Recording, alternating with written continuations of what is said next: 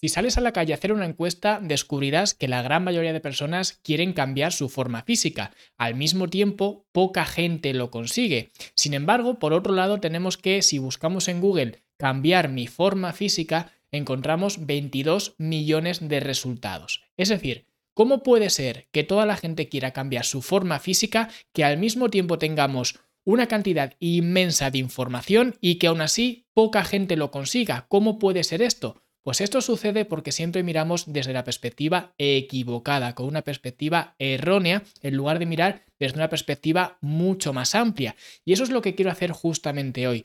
Quiero darte una perspectiva más amplia desde la cual mirar. Y voy a darte siete consejos muy poco ortodoxos que seguro que nadie te ha contado nunca para que consigas generar ese cambio físico. Así que si esto te interesa, vamos a ello.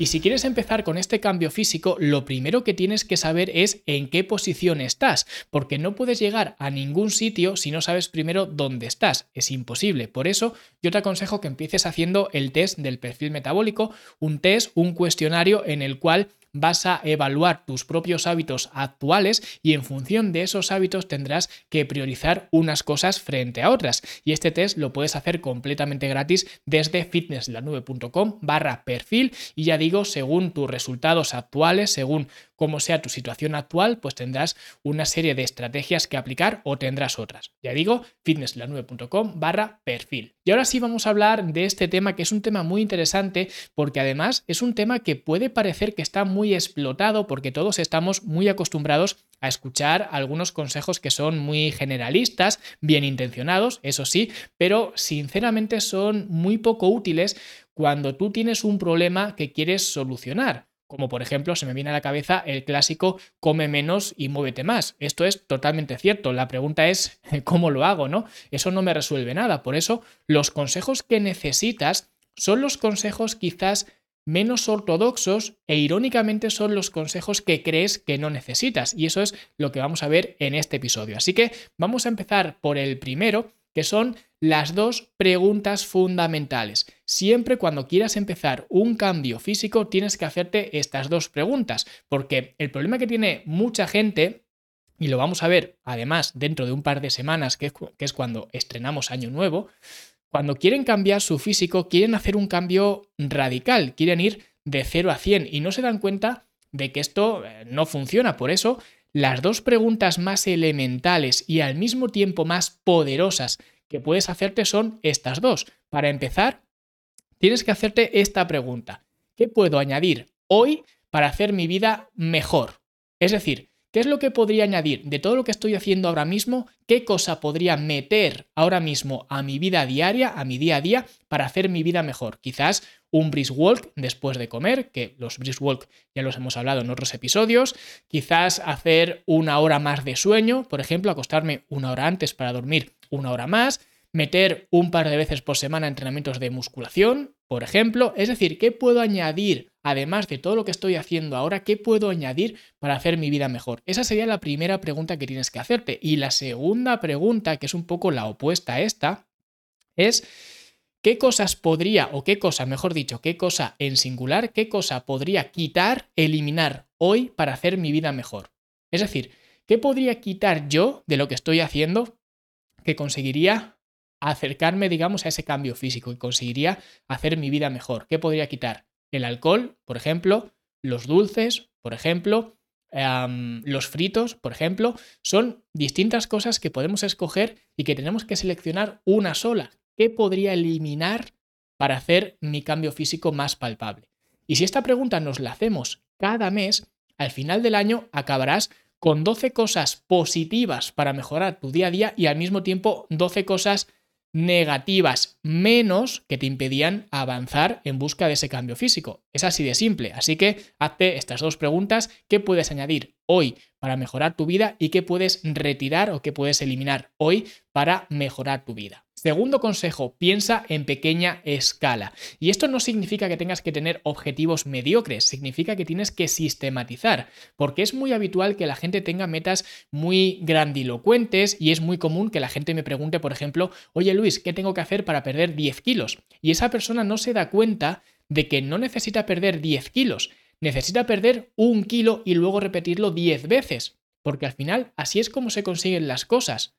Tú lo que necesitas para perder un kilo es lo mismo que te hace falta para perder 10. Lo que pasa que lo tienes que repetir durante más tiempo. Por eso, si sabes cómo perder un solo kilo, eso podrás amplificarlo para perder 5, 10, 15, 20 o los que te haga falta perder. Pero al final todo se reduce a cómo perder un solo kilo, cómo hacer la unidad más pequeña y luego lo magnificas mucho más. Así que piensa en pequeño y luego amplifícalo. Tercer consejo para mejorar tu forma física, haz una lista con todas las cosas que te incomodan o que al menos te cuesta más. Todas las cosas de este proceso, de este cambio físico que quieres llevar a cabo, haz una lista con las cosas que no te gustan demasiado o que te incomodan o que te echan para atrás, porque al final esto es como ir desactivando explosivos. Vamos a ir viendo cuáles son estas reticencias que tienes con ciertas cosas y vamos a ir viendo cómo las solucionamos. Y para esto viene muy bien ponerlo por escrito. Escribe todas las cosas que no te gustan. Por ejemplo, no tengo motivación o no me gusta ir al gimnasio o cualquier cosa que no te guste o te resulte un obstáculo y piensa cómo puedes solucionarlo. Por ejemplo, hace unos días un amigo me comentaba que estaba muy cansado de ir al gimnasio porque en el gimnasio al que iba estaba siempre lleno a la hora que iba él, era hora punta evidentemente en todos los gimnasios, con lo cual pues estaba a reventar el gimnasio y además había gente pues particularmente que él no quería ver. Entonces me decía que bueno, que cómo podía solucionar esto y yo le dije que es muy, muy sencillo, tienes dos opciones o bien cambias la hora de ir al gimnasio, cosa que no era posible, o bien entrenas en tu casa, cosa que tampoco era posible, o al menos él no lo contemplaba, y la tercera opción es, bueno, pues cámbiate de gimnasio. Lo que pasa que si iba a otro gimnasio, siendo la misma hora, se iba a encontrar con el mismo problema, que al final eso es hora punta en todos los gimnasios y también iba a estar lleno. ¿Qué fue lo que hizo él, o qué es lo que va a hacer él, mejor dicho, ahora cuando empiece el año? Cuando termine el mes que tiene pagado en el gimnasio, pues lo que va a hacer va a ser irse a un estudio de un entrenador personal para estar él solo.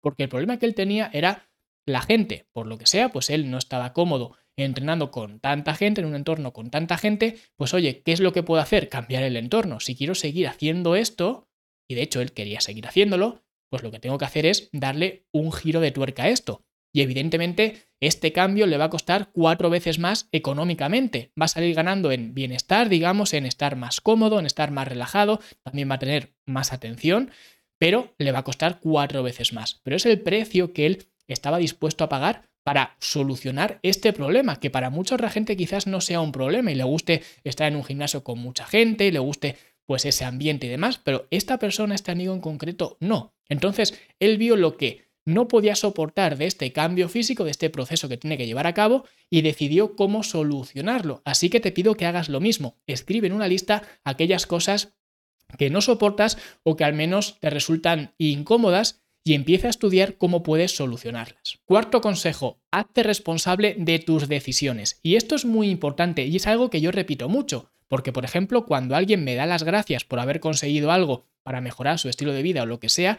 yo siempre digo que gracias a mí no, que gracias a esa persona, porque el mérito es suyo. Porque al final las repeticiones las ha tenido que hacer esa persona, las comidas las ha hecho esa persona, el irse a la cama a tiempo lo ha hecho esa persona, el mérito es suyo, no es mío.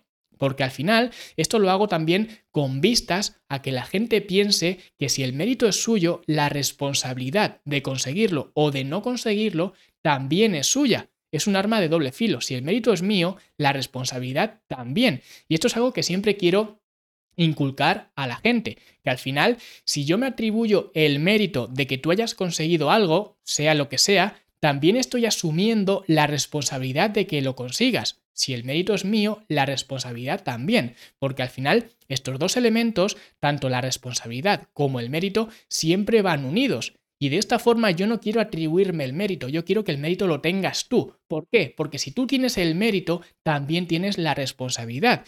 Y esta es la razón, por ejemplo, de que no haya garantías para entrar en la academia. No ofrezco garantías, ni 15 días, ni 30 días, ni un mes. No hay garantía. ¿Por qué? Porque al final, si yo te doy una garantía, lo que estoy haciendo es responsabilizarme a mí de tu cambio físico. Y si la responsabilidad es mía, ¿de quién es el mérito? Mío. Y esto no funciona así. Al final, la responsabilidad es tuya y por eso no hay garantía, así como el mérito también es tuyo.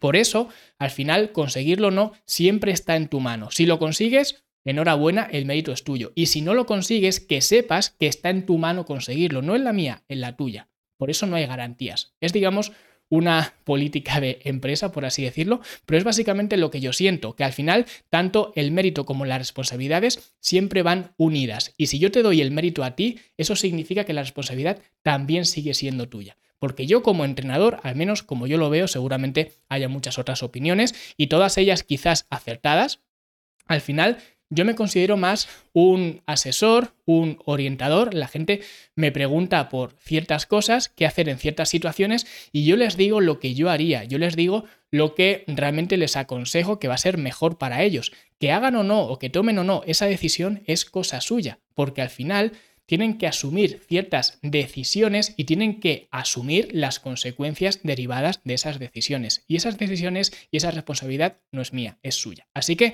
asume las eh, decisiones y acata, digamos, la responsabilidad que viene con esas decisiones. Quinto consejo, personaliza el proceso. Y este punto es un poco delicado porque una vez que has creado los hábitos, una vez que tienes ya una estructura montada, es el momento de personalizar, pero no antes. Por eso digo que es un punto delicado, porque mucha gente empieza con este punto, empieza personalizando todo, y esto no funciona así. Porque al final, esto por ejemplo es lo que hacemos en la academia en la fase de sistemas. Pero para entrar en la fase de sistemas, primero tenemos que tener bien asentada la fase de estructura. Porque si no es así, no nos va a servir de nada. Al final, si tú no sistematizas, si tú no personalizas este sistema, lo haces tuyo propio, siempre vas a ser el esclavo de alguien. Por eso tienes que personalizar. Pero por el contrario, si lo haces demasiado pronto, corres el riesgo de no tener asentada esa base, de no tener asentados esos hábitos que necesitas para luego posteriormente personalizar el proceso. Así que sí, personaliza el proceso, hazlo tuyo, hazlo mucho más llevadero, pero antes de eso, asegúrate de tener los hábitos, digamos, más estables, los hábitos más básicos, que los tengas pues muy eh, asentados dentro de tu estilo de vida. Primero, los hábitos y luego la personalización. Sexto y penúltimo consejo, no te martirices y revisa o concéntrate en lo que has hecho bien, porque hay una cosa que mucha gente no se para pensar y es que es prácticamente imposible seguir el plan al 100%, o al menos es imposible hacerlo de forma duradera. Lo puedes hacer de vez en cuando, una semana, un mes, etcétera, pero no es algo que vaya a durar para siempre. Nunca vas a tener el 100% de adherencia con todo. El problema es que no nos damos cuenta de esto y de hecho lo primero en lo que pensamos no es en lo que hemos hecho bien, sino que es en lo que hemos hecho mal. Siempre pensamos en lo malo y nunca pensamos en lo bueno, aunque lo bueno sea muy superior a lo malo. Por ejemplo, imagina una persona que se propone ir cinco veces a la semana al gimnasio y una semana, por lo que sea, no ha podido ir cinco veces y ha ido cuatro. ¿Qué es lo que va a pensar esa persona? Lo que va a pensar es que ha fallado un día, que ha habido un día que no ha podido ir a entrenar. Sin embargo, ahora piensa otra persona que se proponga ir un mínimo de tres veces a la semana al gimnasio. Y esa semana, por lo que sea, ha tenido más tiempo libre o cualquier cosa y ha ido cuatro veces. ¿Qué es lo que va a pensar esa persona? Va a estar súper contenta porque no solamente ha cumplido con el mínimo que se había propuesto, sino que ha ido un día más. Y a efectos prácticos, objetivamente, esas dos personas han ido la misma cantidad de tiempo al gimnasio. Sin embargo, para una persona es un fracaso porque ha pinchado un día y para otra persona es una alegría porque ha ido un día más de lo que tenía previsto. Pero al final se resume en lo mismo. Por eso la situación de las dos personas es la misma. Y objetivamente, como digo, es lo mismo. Por eso en la academia, lo primero que hacemos al hacer los puntos de control es concentrarnos en lo que hemos hecho bien. Y por eso también en la academia, cuando hablamos de los entrenamientos, que es el ejemplo que he puesto ahora, no te doy entrenamientos para que hagas tres veces o cuatro veces o cinco veces o las que sean. Te digo que puedes ir a entrenar entre tres y cinco veces. Habrá semanas que vayas tres, habrá semanas que vayas cuatro, habrá semanas que vayas cinco y habrá semanas que vayas dos. No pasa nada. Al final, estos son situaciones de la vida. Simplemente tenemos que intentar ir mejorando poco a poco sabiendo que va a haber altibajos. Y por eso, como decía, cuando hacemos los puntos de control, lo primero en lo que nos concentramos en es en qué hemos hecho bien, qué es lo que hemos hecho bien esta semana y al mismo tiempo, paralelamente, qué es lo que podemos mejorar la semana que viene. Porque de esta forma es mucho más reconfortante centrarnos en lo que hemos hecho bien que en lo que hemos hecho mal. Por eso siempre nos centramos en lo que hemos hecho bien. Y séptimo consejo, tener la mentalidad correcta. Porque una buena mentalidad equivale a unos buenos pensamientos y unos buenos pensamientos equivalen a unas buenas acciones y unas buenas acciones equivalen a unos buenos resultados. El problema es que para tener una buena mentalidad necesitas ir a la raíz de todo. ¿Por qué quieres este cambio físico? ¿Qué crees que va a cambiar en ti cuando consigas este cambio físico que tanto quieres? Porque a menudo no se para pensar la gente en que cuando tenga un cuerpo bonito, habitualmente la gente piensa que va a ser más feliz, pero esto no va a ser así. De hecho, te garantizo que no va a ser así, porque además, en este proceso de cambio físico hay una parte muy hedonista en cuidar de nuestro cuerpo, y esto es así, es inherente a este cambio físico. Es hedonismo, y el hedonismo es placer. Y placer y felicidad no son lo mismo, porque al final la felicidad es accesible para todo el mundo, lo que significa que no necesitas tener un cuerpo X para ser feliz. Porque si lo necesitaras, eso significaría que para ser feliz tendrías que tener un cuerpo X. Y ya vemos que no es así, porque tener un cuerpo X no te garantiza la felicidad. Al final, la felicidad son las cosas más básicas, familia, amigos, pasear por el campo. El placer, que ya digo, es diferente, es comprarse un bolso bonito, reservar una mesa en una discoteca, en un reservado, tener un cuerpo 10, ¿vale? Eso no es felicidad, eso, eso es placer. Y es importante distinguir esto porque mucha gente confunde los dos términos y piensan que, que, placer y felicidad son lo mismo y acaban buscando placer cuando necesitan felicidad. Porque si quieres ser más feliz y tratas de llenar ese vacío con más placer, por ejemplo, un cuerpo bonito sería más placer, si tú quieres más felicidad porque tú quieres ser más feliz y en busca de esa felicidad lo que haces es buscar un cuerpo bonito, lo que es más placer, vas a caer en todas las trampas, vas a caer en las dietas basura, vas a caer en los esteroides, vas a caer en los sustitutivos de alimentos. Que esto en otros ámbitos lo vemos muy claro, porque en otros ámbitos sería caer en las apuestas, en el alcohol, en las drogas, o en otras drogas me refiero. Es decir, al final, cuando la gente cae en estas adicciones,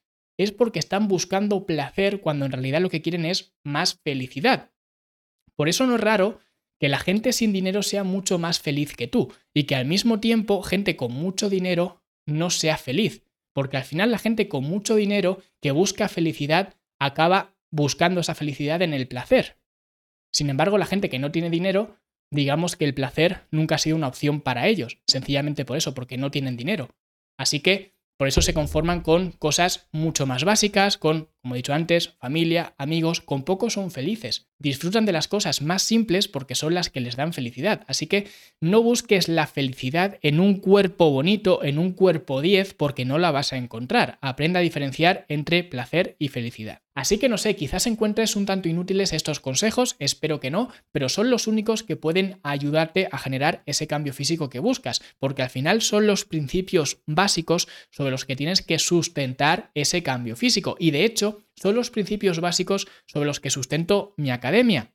Muchos ya la conocéis, la Academia de Fitness en la Nube, fitnesslanube.com barra academia, y básicamente yo podría como entrenador haberme ido a lo fácil, a darte una dieta en PDF y un entrenamiento. Sin embargo, sé de primera mano que lo que te hace falta no es una dieta y un entrenamiento, lo que te hace falta es un ecosistema en el cual encontrar estos consejos que te he dado, sistematizarlos y tener un plan de acción a seguir porque así es como se consigue mejorar tu forma física, así es como consigues mejorar tu cuerpo, siguiendo estos principios y haciendo que estos principios sean la base de todo. Y eso es lo que hacemos en la academia. Así que si quieres echarle un vistazo, fitnesslanube.com barra academia. Así que si te ha gustado, dale like, suscríbete, deja un comentario bonito, porque si este episodio te ha gustado, la semana que viene vamos a hablar de algo muy parecido como es la mentalidad. Va a estar muy en línea con lo que hemos visto en este último consejo, que es el de tener una mentalidad adecuada y vamos a profundizar mucho más en esto y vamos a ver algunos cambios de mentalidad